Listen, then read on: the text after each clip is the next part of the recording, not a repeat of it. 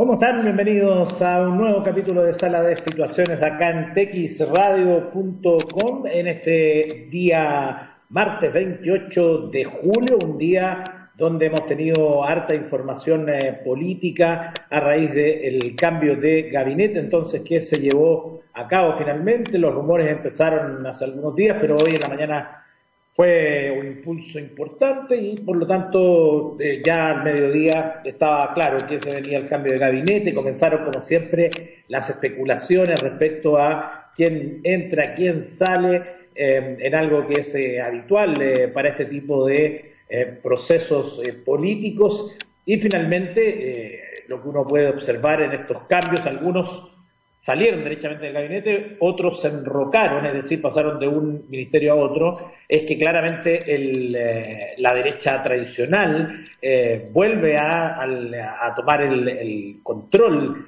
de, eh, de, los ministerios más importantes. Por ejemplo, el ministro del Interior, entonces, que deja de ser Gonzalo Blumel de Evópoli y entonces lo asume Víctor Pérez de la UDI, que deja entonces el Senado, incluso hoy día en una de las comisiones de, ese órgano legislativo le, lo bromearon entonces diciéndole que esta era su última aparición y así nomás fue, porque ya apareció en la moneda entonces y firmó como el nuevo ministro del Interior. También se eh, conoció el movimiento de Carla Rubilar que deja la CEGEGOC y pasa entonces a eh, desarrollo Social y asume como cero entonces Jaime Velorio, diputado de la UDI, eh, una de los diputados jóvenes y eh, que además estuvo en, el ojo de la noticia porque hace unos días solamente señaló y contó que entonces va a modificar su postura respecto al plebiscito y que por ahora estaría en la opción rechazo. Era uno de los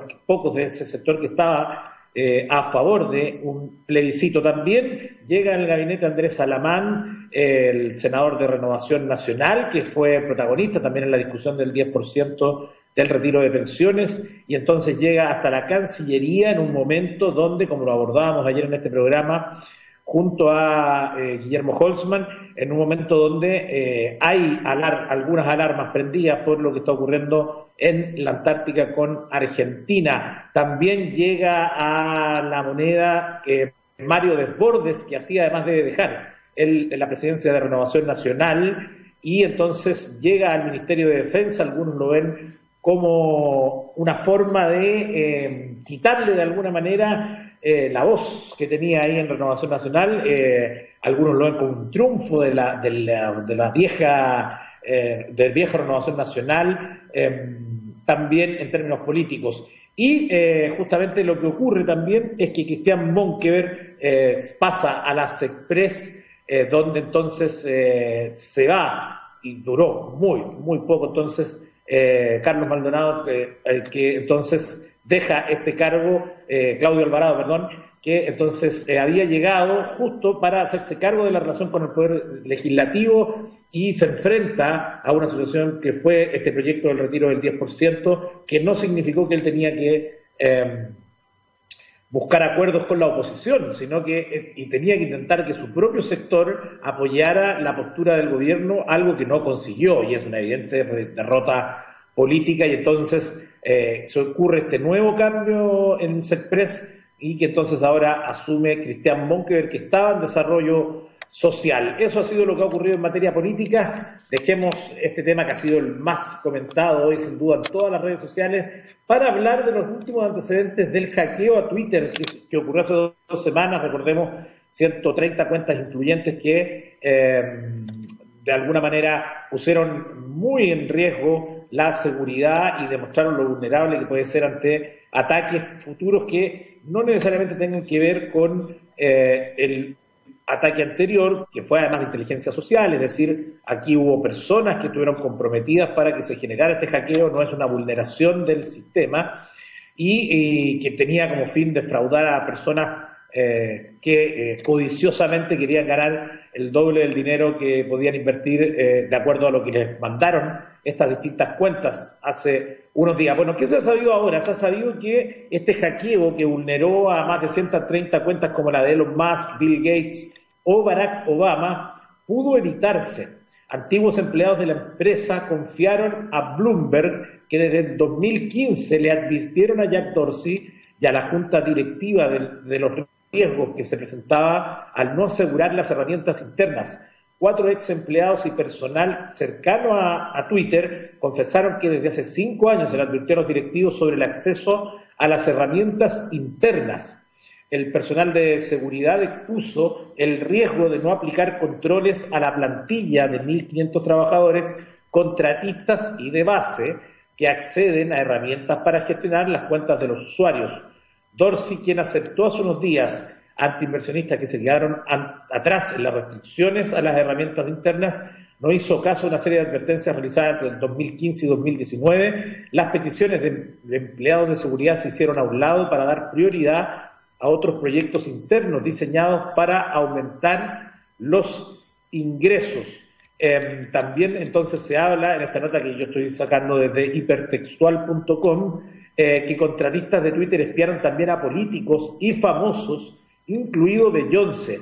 El acceso a estas herramientas derivó en un uso malintencionado por los contratistas, quienes usaron su poder para espiar a sus antiguas parejas, políticos y celebridades, un ejemplo evidente ocurrió entre el 2017 y 2018, cuando contratistas de Cognizant Technology, o sea, una de las empresas que colabora con Twitter, crearon un sistema para rastrear la ubicación de la cantante Beyoncé basándose en su dirección IP. Pese a que los empleados de Twitter descubrieron que existía espionaje de cuentas por parte de terceros, la empresa no lo consideró como una preocupación. A eso siguieron episodios como la eliminación temporal de la cuenta de Donald Trump o el hackeo al mismo Jack Dorsey, que usted podrá recordar. Los antiguos empleados confesaron que Twitter demora demasiado en actualizar los controles de seguridad. Esto representa un problema si consideramos que el equipo de soporte tiene acceso a herramientas poderosas para gestionar las cuentas de usuario.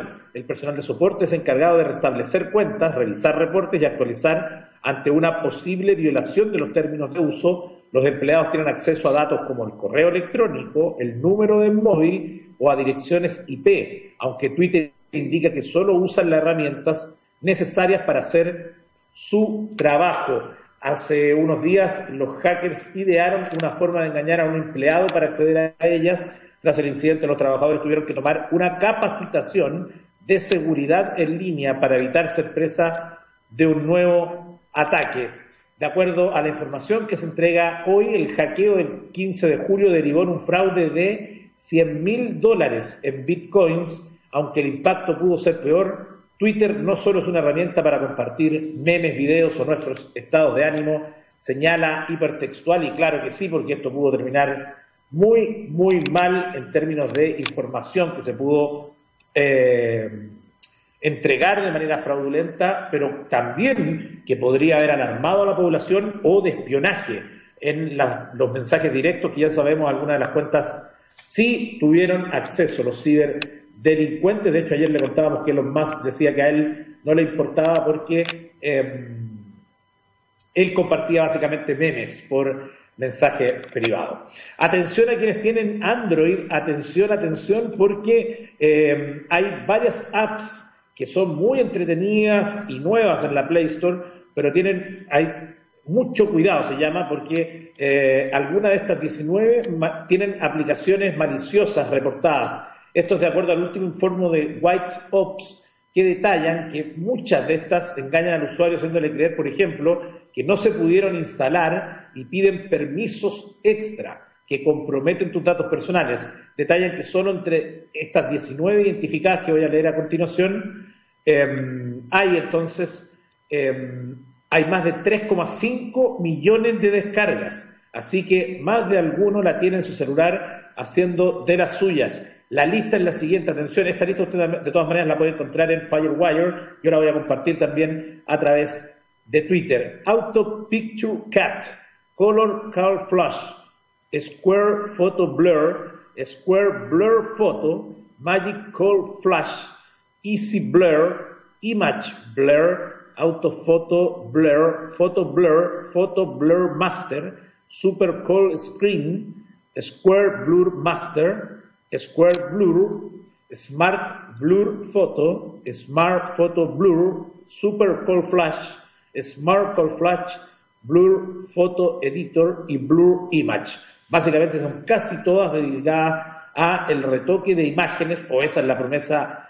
que eh, tienen. Así que se llama a desinstalar desde ya alguna de estas aplicaciones que eh, entonces pueden estar disponibles en Play Store y em, básicamente eh, esperar que también las reglas de, de la Play Store se vayan haciendo más rigurosas, algo un poco más parecido a lo que pasa con el App Store, para que evitar estos problemas. Y nos vamos a eh, ir a la música. Antes de irnos a la música, le voy a comentar esto que me parece el colmo.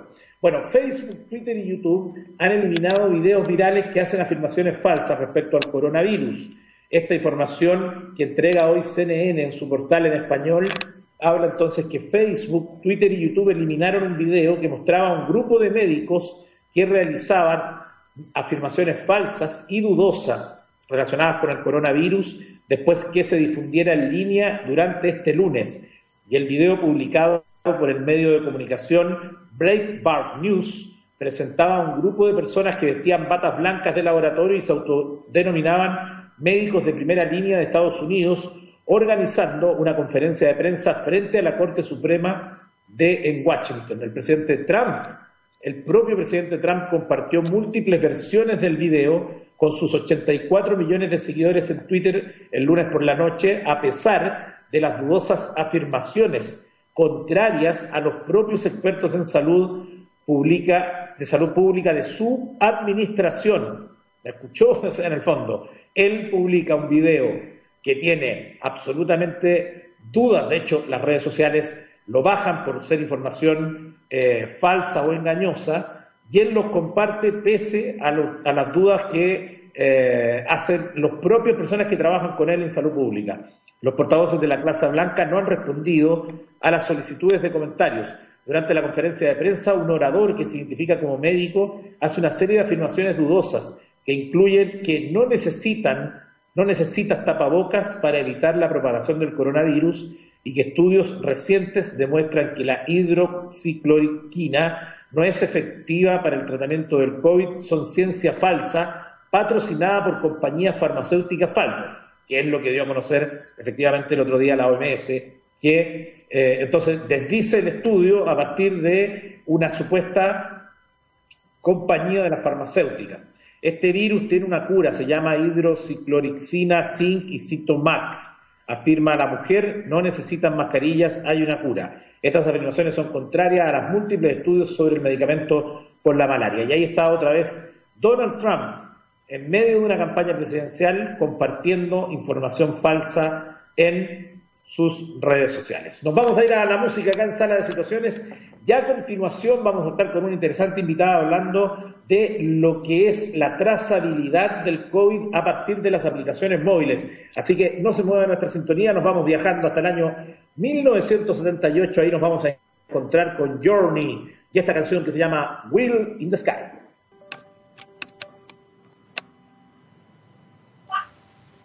Estamos de vuelta en sala de situaciones y bueno, ahora vamos a hablar del tema que le había prometido respecto a la trazabilidad del COVID usando aplicación justo cuando ya hay varias comunas de la región metropolitana que han empezado su proceso de la fase de transición, este desconfinamiento progresivo, pero también en otras ciudades de Chile van más adelante todavía, ya están en la fase 4 por ejemplo, en los ríos y Aysenda, a los que se va a sumar Temuco, eh, y para eso queremos hablar entonces con una conocida, una amiga de la casa, pues doña Romina Garrido, directora de Privacy Consulting e investigadora asociada a la Universidad Adolfo Ibáñez. ¿Cómo está, doña Romina? Muy bien, Eduardo, ¿y tú cómo estás? Bien, gracias. Oiga, ¿usted está en las comunas donde eh, comienza la etapa de transición? Sí, estoy en una de las comunas que comienza la etapa de transición, así que ya no vamos a estar en cuarentena de lunes a viernes. Claro, pero tampoco volverse loco saliendo. Sí, y, claro, y si al salir, por favor, no sea como eh, tantos malos ejemplos que hemos visto en el mundo, use la mascarilla, mantenga la distancia física, no se engañe, la mascarilla no es mágica, no saca nada con andar con mascarilla y se anda a 30 centímetros al lado de las personas, así que a mantener la distancia, a cuidarnos. Eh, Romina, ¿cómo va a ser este tema de la trazabilidad eh, del COVID usando app? ¿Qué ejemplos tenemos? ¿Qué crees tú que tiene para que qué necesita para que funcione en el fondo correctamente? Bueno, mm, nosotros por ahora en Chile no tenemos este tipo de, trazabilidad, eso hay que decirlo. La trazabilidad se está haciendo manualmente con personas que te llaman por teléfono a la casa y te dicen usted puede haber sido un contacto estrecho de alguien que fue diagnosticado con COVID.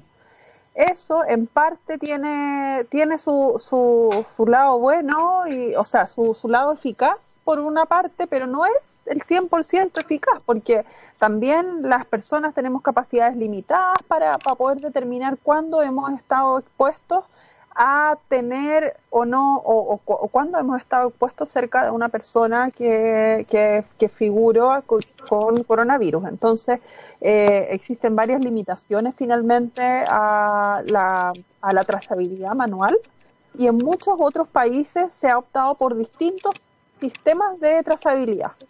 Si uno, por ejemplo, mira el caso de Nueva Zelanda, ellos han optado por, un, por, por, por una trazabilidad también usando dispositivos donde las personas tienen que registrarse en cada lugar donde, donde ellos entran, un restaurante, un supermercado, un edificio, eh, y se, se registran con código QR.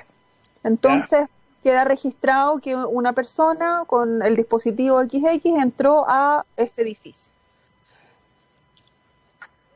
Hecho, hecho esto, esto forma parte también de una política pública en que, la, en que el gobierno lanza una aplicación donde las personas que son diagnosticadas con COVID positivo tienen que ingresar esa, esa información en la aplicación y gracias a ciertos, eh, ciertos datos que emiten nuestros dispositivos, en particular las señales Bluetooth y otras que pueden ser generadas aleatoriamente según hay una propuesta de investigadores europeos, se puede llegar a identificar qué dispositivos estuvieron cerca de ese dispositivo donde fue ingresado un caso positivo. Y lo que hacen estas aplicaciones al final es notificarle a aquellos dispositivos que estuvieron cerca de este dispositivo contagiado, que le vamos a dar un número aleatorio, es, decir, no identifica a una persona concreta. Eh, que estuvo cerca de un dispositivo que está notificado con COVID. Entonces, esas personas que estuvieron cerca de esta, notificación positiva, de un caso positivo, tienen que hacer la cuarentena obligatoria después de los 14 días según hayan dispuesto las autoridades sanitarias. ¿Cómo, se puede, cómo pueden ser efectivos este, este tipo de soluciones? Obviamente con una gran adhesión de la población al uso de las aplicaciones. Eh, o sea, tendríamos que los estudios en estos casos estiman de que por lo menos el 60% de la población debería usar la aplicación tenerla activada, por otra parte, no, basta con tenerla descargada y usarla en las distintas modalidades que defina el gobierno que, que, que, lanza esta estrategia que está siendo usada, eh, como te comentaba, en Nueva Zelanda a través de códigos QR, o bien hay otra forma que es la notificación de exposición usando otros, otras señales del dispositivo como, como estas señales aleatorias.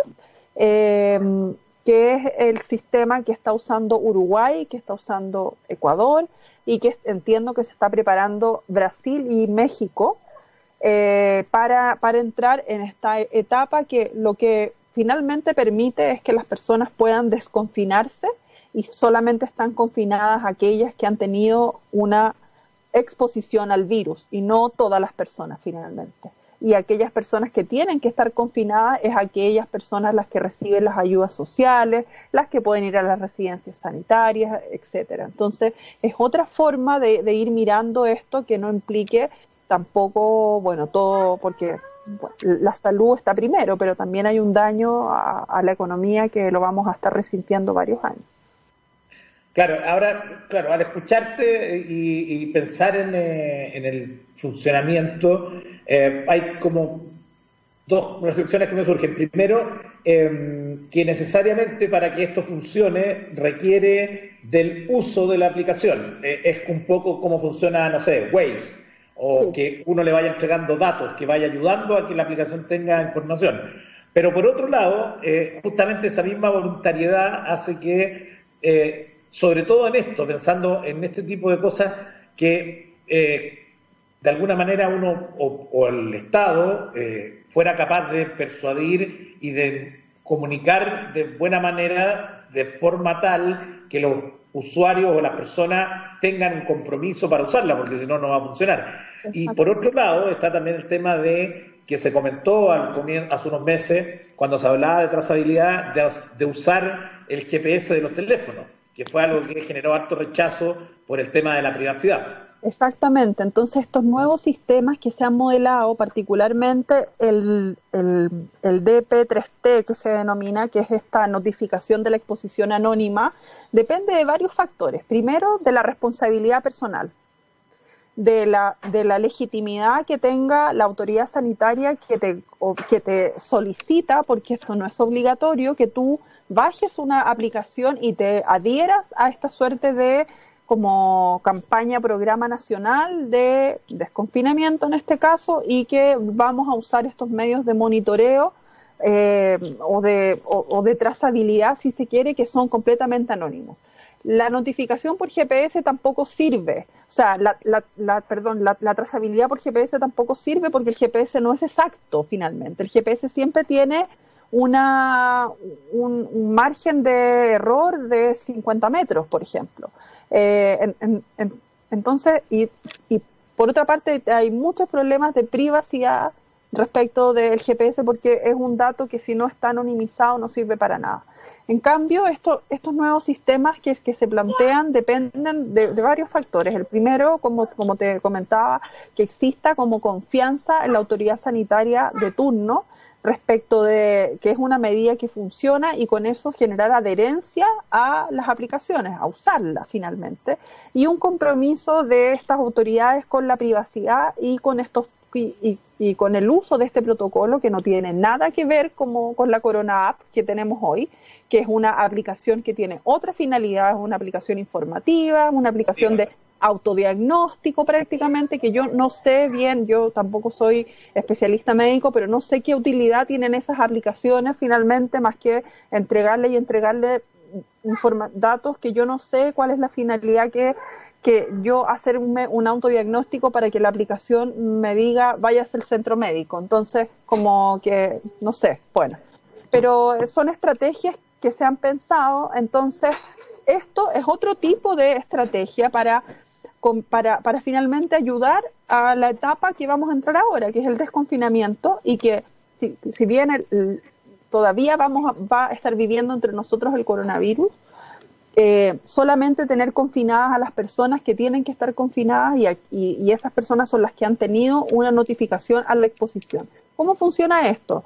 Una persona que es, es notificada de coronavirus en su centro de salud, le notifican positivo y le dicen que hay una aplicación del gobierno que puede bajar donde tiene que poner un código eh, que es único finalmente y donde señala que eh, es un caso positivo.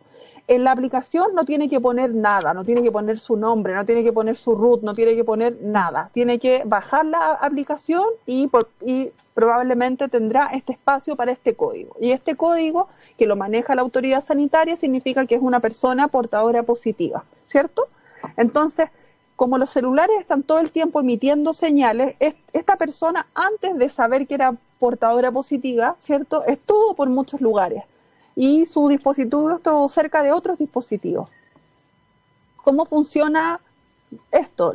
la información de estos dispositivos por razones también tecnológicas de uso de nuestros dispositivos, se almacena también por más tiempo. No es información efímera. Los identificadores sí son efímeros, van rotando en el tiempo, pero yo puedo hacer esta vinculación entre la persona que tiene el coronavirus y los dispositivos que estuvieron cerca.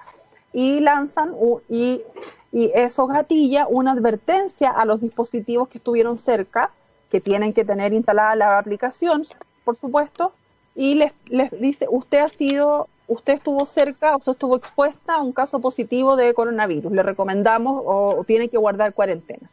Entonces, también hay de responsabilidad, hay acá harta de responsabilidad personal, porque ya no hay una persona del gobierno llamándote por teléfono y diciéndote, oye, te tienes que quedar en tu casa. Tú al recibir esta alerta, eh, tienes que guardar cuarentena y como se trata que esto sea una política gubernamental finalmente, eh, deberían aquí existir también las ayudas, las facilidades de los empleadores respecto de esos trabajadores que van a tener que guardar cuarentena en este sistema.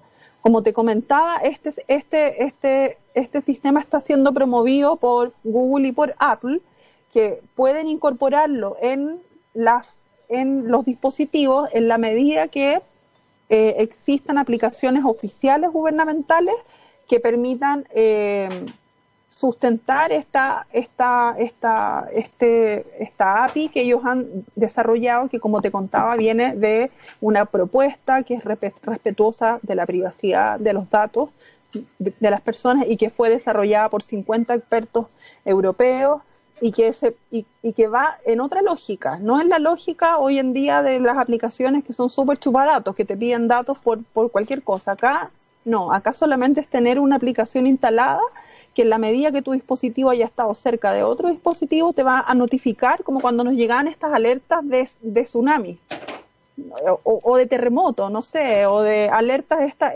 estas que tuvimos entrenamiento harto, es, emergencias, eso.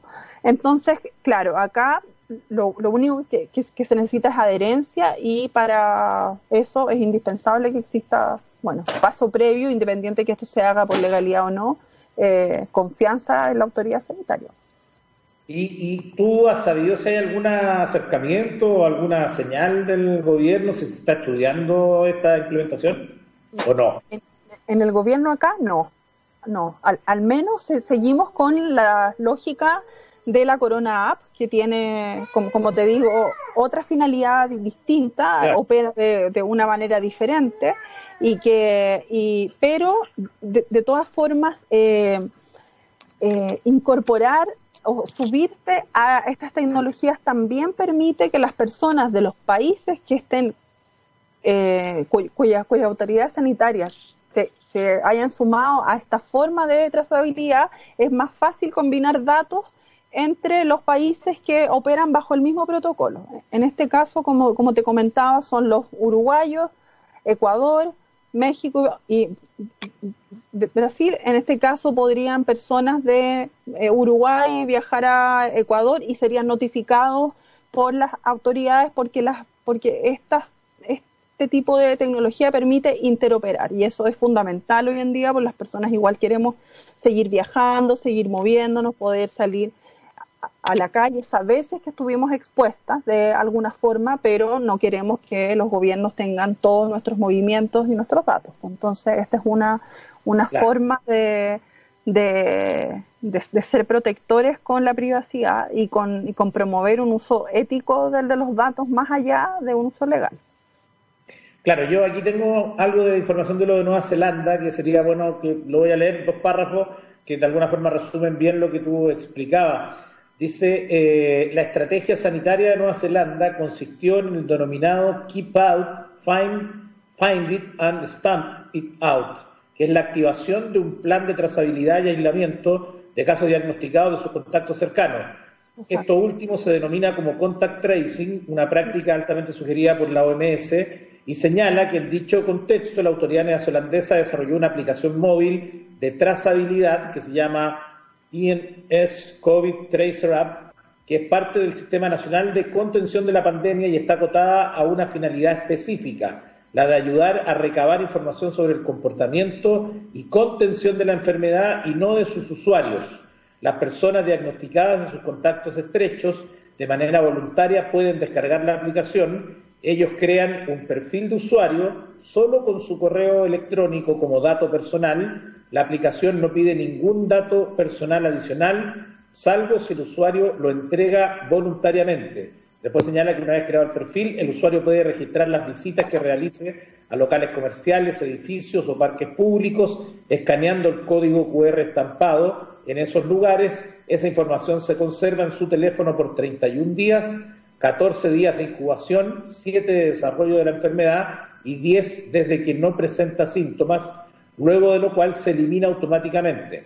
De esta manera, la información que el usuario transmitirá a la autoridad sanitaria será la del nuevo identificador del local que visitó, que contiene el nombre y dirección del lugar, además de la fecha y horario en que ocurrió el escaneo. Ahí está parte de la explicación de cómo ellos lograron hacer esa trazabilidad, pero que también justamente requiere que una vez que ese contagiado es, eh, digamos, diagnosticado con el con PCR eh, justamente tenga la voluntad de bajar la aplicación y sobre todo hay que tener la aplicación, Ahora, el, el, sistema que han implementado los europeos es, es, diferente, no es con el, con el chequeo voluntario de cada persona en los lugares, sino que, sí, sí, sino que funciona con las aplicaciones y con este desarrollo que te comento que ha realizado Google y Apple, que bueno, eh, en su afán también como de responsabilidad social empresarial, son los más grandes,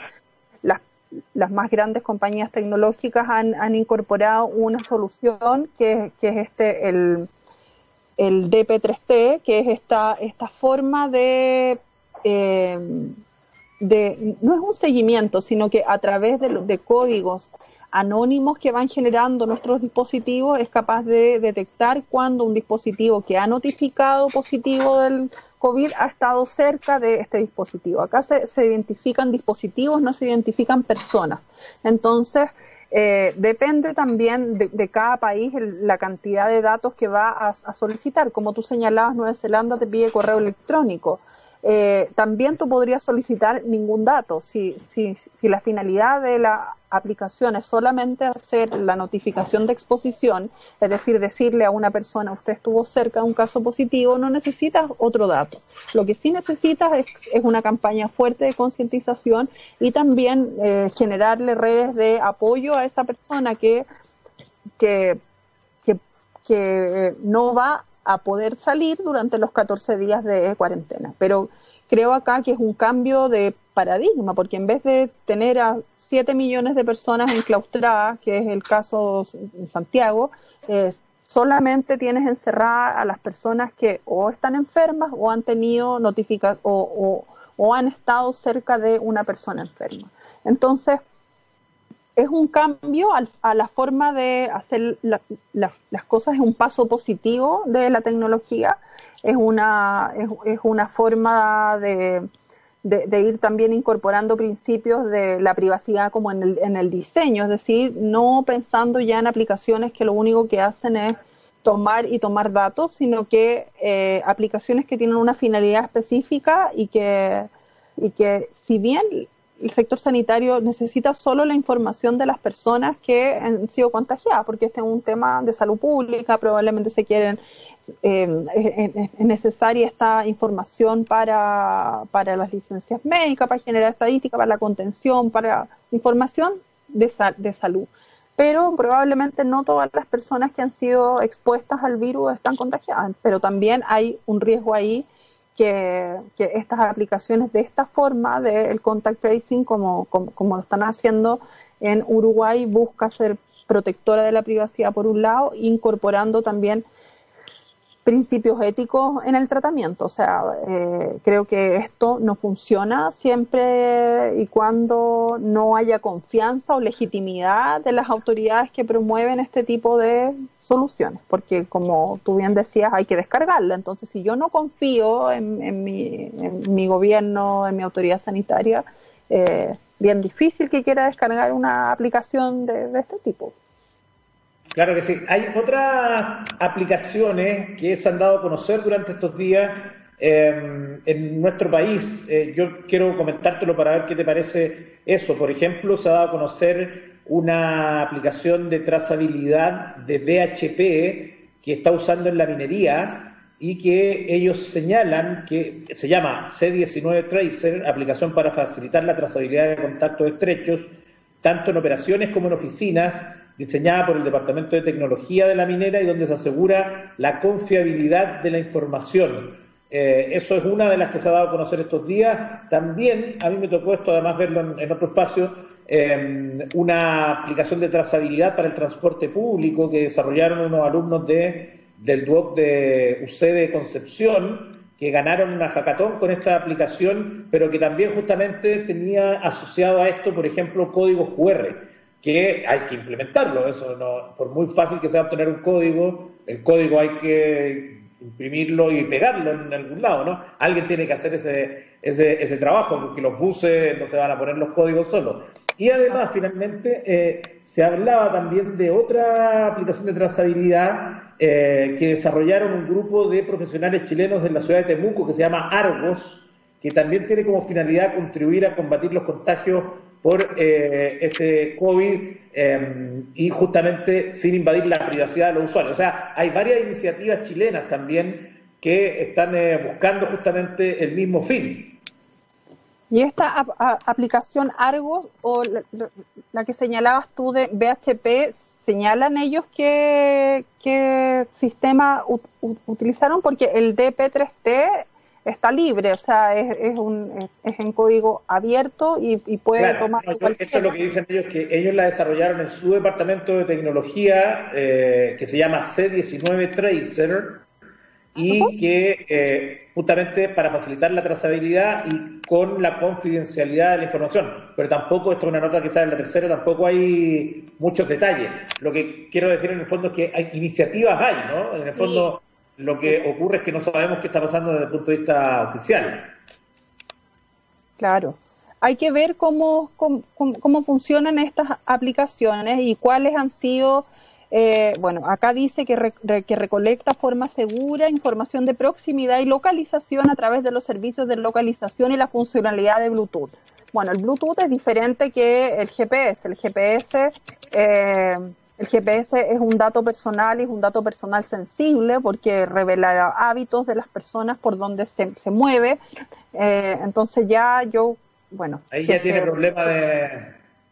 O sea, es que si, si, recolecta el GPS, el GPS tampoco, como te mencionaba, es un caso muy exacto. Lo, lo que lo, lo, que está mirando acá que dice que hace, bueno, el rastreo de contactos, que no se que está que la información se va a eliminar después de 21 días, eh, controles de acceso. Yo creo que, bueno, en la medida que, que, que, exista confianza de las personas que van a tener que usar esta aplicación, en este, mira, eh, dice que, ¿cuál, ¿qué diferencia nuestra aplicación del COVID Safe del gobierno australiano? Uh, global dice, dice, pues claro, se, se basa en la aplicación australiana, pero te pide te pide te pide te pide acceso a tu localización y te pide acceso a la funcionalidad de Bluetooth. De todas maneras, acá la información de localización, como, como te comentaba, es una de partida, no, no está regulado en Chile el tratamiento específico que, que, tiene, sí va, sí va a estar regulado en el proyecto de ley en el futuro, es un dato sensible requiere el consentimiento expreso, por lo tanto, para su tratamiento y por tanto la confianza de las personas que van a usar este tipo de dispositivos para para para, para traquear el, el bueno, traquear a las personas en realidad, porque no es que hagan un monitoreo del virus, sino que hace solamente, como dice acá, refuerza los controles sanitarios que ellos tienen. Eh, no, no podría ser en ningún caso obligatoria, pero ya el GPS le pone una nota más de riesgo eh, a estos datos. Oye, eh, Romina, finalmente, eh, cuando hablamos de esta solución que tiene desarrollada en, su lógica de responsabilidad social empresarial Google junto con Apple, que además desde tu mirada demuestra que es bastante eficiente y además mantiene la privacidad de los datos, ¿cuánto costaría implementar eso pensando en que es código abierto, pero que hay que igualmente eh, conectarlo con alguna aplicación, con algún aplicativo. Mira, ayer hablábamos con, con una experta en estos temas, tuvimos una charla en la universidad a propósito de un curso que comenzaremos a impartir la próxima semana, ojalá, sobre justamente sobre el manejo ético de los datos, más allá de, las responsabilidades legales. Así que aprovecho de pasar ahí la... El aviso completo. Paso el, aviso que la, la, próxima semana y pueden buscar información del curso Ética de los Datos en la Universidad Adolfo Ibáñez a cargo del Laboratorio de Gobierno, donde vamos a hablar de este y muchos otros temas relacionados con el manejo legítimo, ético de, los datos más allá de las normativas legales. Bueno, y hablábamos ayer con Gemma Galdón, que es una, que es una experta en ética digital de España, y contaba que finalmente el despliegue de estas aplicaciones no, es tan caro para los beneficios que, que, producen. O sea, es más caro tener a las personas encerradas en sus casas en esta en este tipo de, de, medidas que ella llamaba ayer medievales, de tenernos a todos encerrados, que el despliegue de aplicaciones y hablabas que un desarrollo de integración a, a la solución que está ofreciendo Google y Apple costaría aproximadamente unos 100 mil dólares a un gobierno. Entonces, y con con generar una aplicación, nada más su, su despliegue, el manejo comunicacional y bueno, y, todos estos temas de legitimidad también son temas que tienen, que, que finalmente tienen eh, un costo, pero el desarrollo simplemente de la aplicación costaría aproximadamente. O sea, integrarse a los servicios de, de más bien dicho, poder implementar esta API que desarrolló Google y Apple en una aplicación chilena. La Corona App no nos sirve para esto porque es una aplicación que tiene otra finalidad y que eh, busca como eh, tratar datos como por, defecto. De hecho, tú no, no, te puedes loguear si no es ni con tu, con tu root o con tu clave única. Y justamente la lógica de estos sistemas es basarse en la, la, responsabilidad personal y en que son completamente anónimos de cara al Estado. Entonces, también eso genera más confianza en las personas, que muchas veces no descargan aplicaciones gubernamentales simplemente porque no les gusta el gobierno que está en el turno. Entonces. Claro, es así. Bueno, Selina, te queremos agradecer este contacto súper claro, lo que tenemos que hacer entonces para poder eh, desconfinarnos con seguridad, con eficiencia, ojalá eh, esto también llegue a voces de las autoridades para que eh, se tome la mejor, la mejor decisión. Súper bien, ya puedo darte un gusto y nos vemos pronto, ojalá. Ya, pues, que esté muy bien. Cuídese. Gracias por este contacto. Romina Garrido, directora de Privacy Consulting e investigadora asociada de la Universidad Adolfo Ibáñez. Muchas gracias y estamos en contacto más adelante. Chao, chao.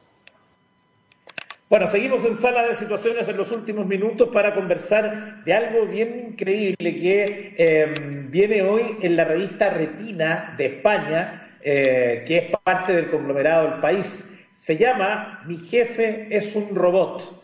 Así, tal como usted lo escucha. Es una nota que desarrolla Miguel Ángel García Vega, em, que entonces habla que ya hay trabajadores que no rinden cuentas ante un superior, sino ante algoritmos. La inteligencia artificial las redes neuronales pueden crear un mejor espacio de trabajo o amplificar, si son mal empleadas, algunas de las peores cualidades del ser humano. Y entonces aquí en esta nota eh, se cita entonces, eh, por ejemplo, a IBM, que recibe al día más de 8.000 currículos y que ha desarrollado un sistema de inteligencia artificial que predice con un 95% de precisión, entonces si los empleados, a los, más bien los empleados que van a abandonar la, eh, la empresa y la ex consejera delegada de la compañía eh, aseguró que suponía un ahorro de 300 millones de dólares. Esa sucesión de números controla la remuneración, la asignación de tareas, el ritmo de trabajo, los resultados y sobre todo domina el tiempo. Eh, hay, hay, una cita de ella que dice, no hay pausa, todo es velocidad, la gestión está basada en la rapidez, la inmediatez, la ausencia de reflexión. Esto se tiene que acabar, apunta la filósofa María Ángeles Quesada, quien trabaja con ING, Enagas y Solán de Cabras. Son empresas que están buscando la vía para parar y reflexionar sobre las implicaciones éticas de todo este cambio. Están comprometidas con la transformación digital. También se cita acá que los trabajadores de Amazon saben lo imposible que resulta seguir el ritmo de la inteligencia artificial. Un informe reveló que la mayoría tenía lesiones debido a la velocidad del trabajo. Los jefes digitales están haciendo que el empleo resulte miserable.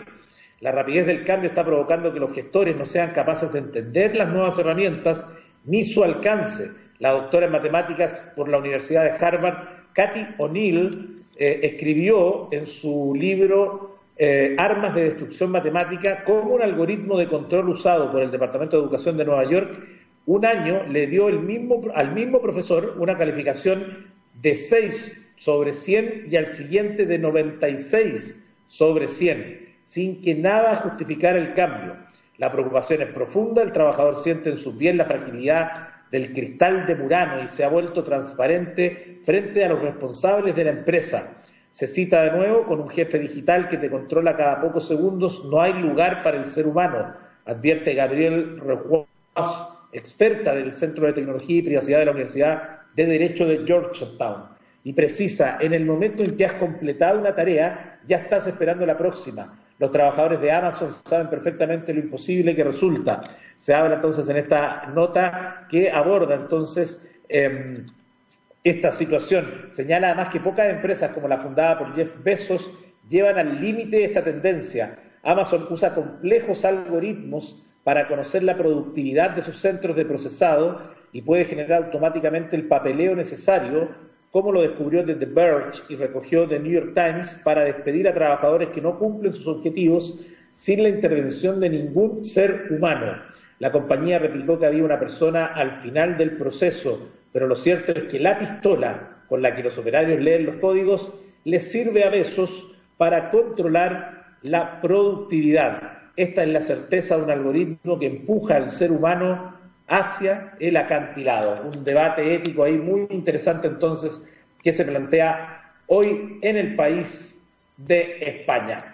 Llegamos al final de Sala de Situaciones de este día 28 de julio, donde hemos estado hablando de la trazabilidad y las aplicaciones que van a ser fundamentales para lo que va a ser hacer un proceso correcto de desconfinamiento. Esperemos que Chile entonces esté a la vanguardia en esto, utilice la tecnología que hay y la pueda aplicar en los próximos días. Nos vamos a despedir con música, una canción, un hit súper, súper, súper eh, noventero de, del año, de hecho, 1996, canción que fue escrita por Peter Svensson y Nina Persson de The Cardigans, estaba en el tercer álbum de estudio del grupo First Band on the Moon, lanzado en el año 1996 y que a nivel internacional eh, se convirtió en un súper éxito en el Billboard Hot 100 y eh, luego también ha sido una canción muy, muy, eh, digamos, ha estado en distintos rankings